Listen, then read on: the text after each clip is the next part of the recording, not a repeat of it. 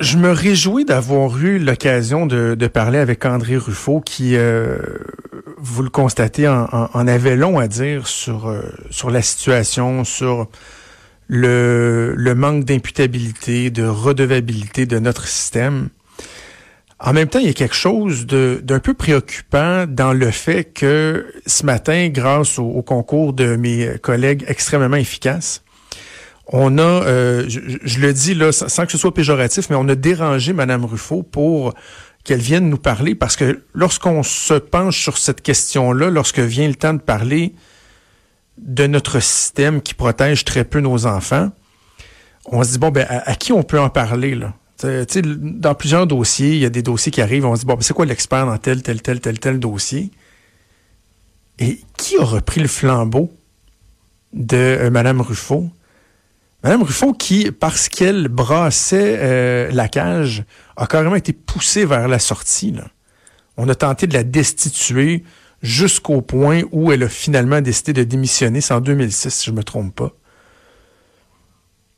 je trouve ça, je ça inquiétant qu'on doive se tourner vers Mme Ruffo, même si, encore là, son, bagage, sa connaissance, c'est pertinent, c'est intéressant de l'entendre, mais comment se fait-il qu'on a l'impression qu'il n'y a pas personne qui a pris le relais?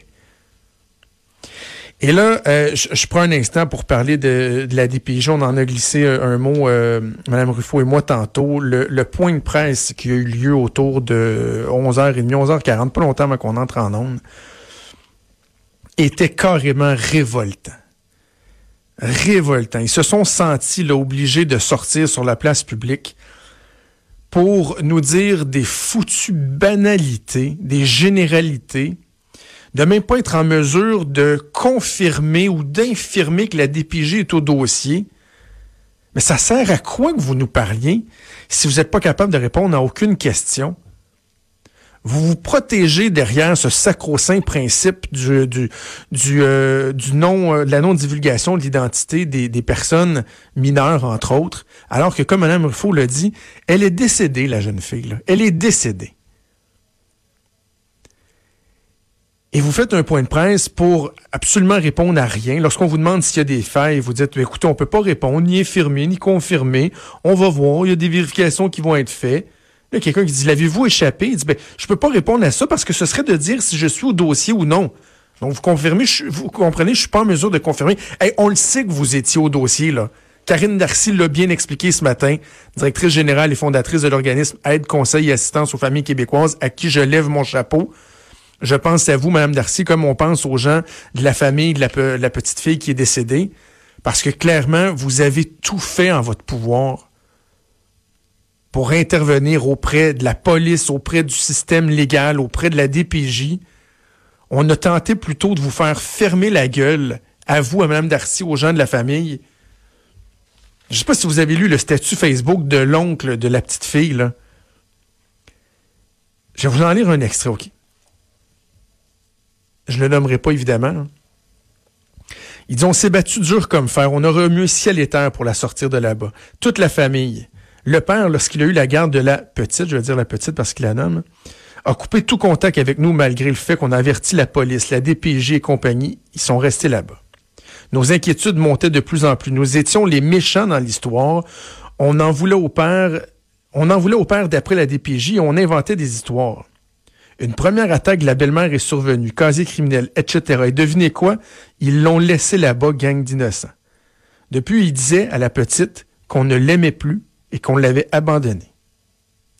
Maintenant, elle est décédée en croyant cela. Elle est morte avec l'idée que maman, grand-maman, grand-papa, oncle, tante, cousin, cousine et amis, nous l'avions tous abandonnée.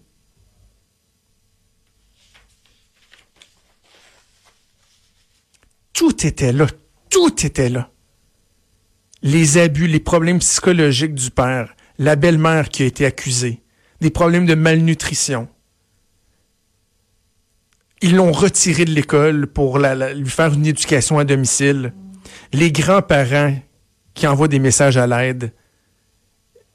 Euh, Madame Darcy, des organismes qui disent eh, Regardez, c'est pas normal ce qui se passe là-bas. Madame Darcy disait ce matin en entrevue que, bon, on a, on a appris ce matin que la pauvre fille avait été ligotée.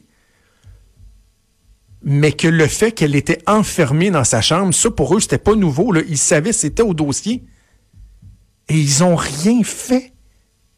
Ils ont rien fait. Et vous osez, bande de pleutres, sortir sur la place publique et nous dire, ben vous savez, on peut pas rien faire. Shame on you. Honte à vous.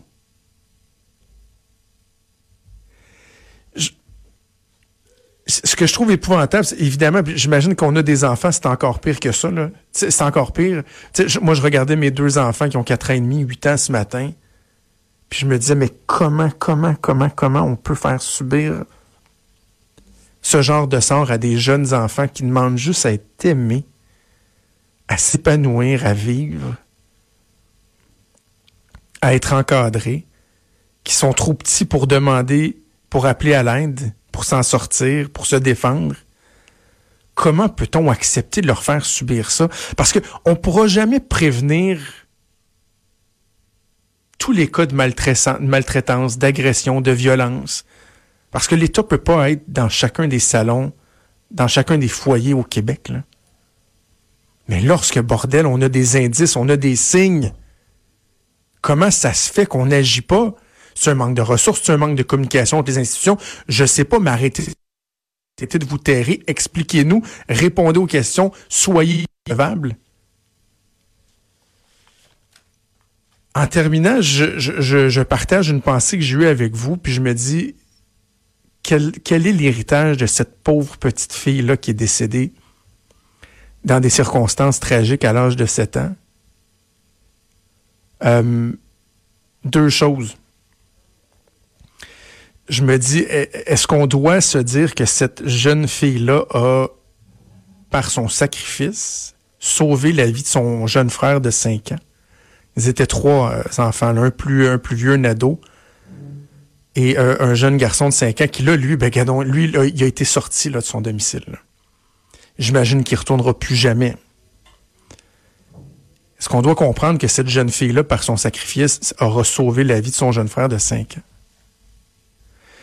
Et sinon, ben, j'aimais le souhait que cette histoire-là ne tombe pas dans l'oubli, comme c'est trop souvent le cas, et que euh, ait, par exemple, des dirigeants, des décideurs publics qui n'accepteront pas de passer à autre chose, qui n'accepteront pas de laisser la lourde bureaucratie de la DPJ avoir le dessus sur l'indignation publique, l'indignation citoyenne, parce qu'au-delà des débats de société qu'on peut avoir qui prennent bien, bien, bien, bien de la place, il y a un enjeu qui est fondamental, celui de l'avenir de nos enfants, du sort de nos enfants, de la chair de notre chair, de ceux qui vont euh, continuer à, bâtir le, Québec qu'on veut bâtir, qu'on qu'on idéalise.